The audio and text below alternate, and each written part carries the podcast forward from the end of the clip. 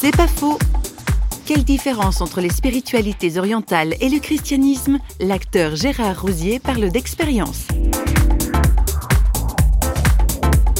La grande différence, je crois, c'est que dans le christianisme, il y a une présence.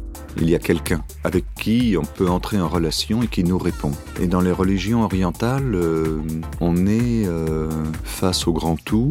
Alors il y a quand même Brahma, divinité ultime, mais euh, on n'est pas dans ce, à mon sens, parce qu'on n'en a pas besoin, parce qu'on ne cherche pas ça, on n'est pas dans une relation de dialogue avec cette source de, de, de, de notre être. Pour moi, tout ce qui est là est habité par quelque chose d'infiniment mystérieux, comme un frémissement, quelque chose qui est là et au fil des années, ce quelque chose, je me suis aperçu que c'était quelqu'un. C'est pas faux, vous a été proposé par parole.ch.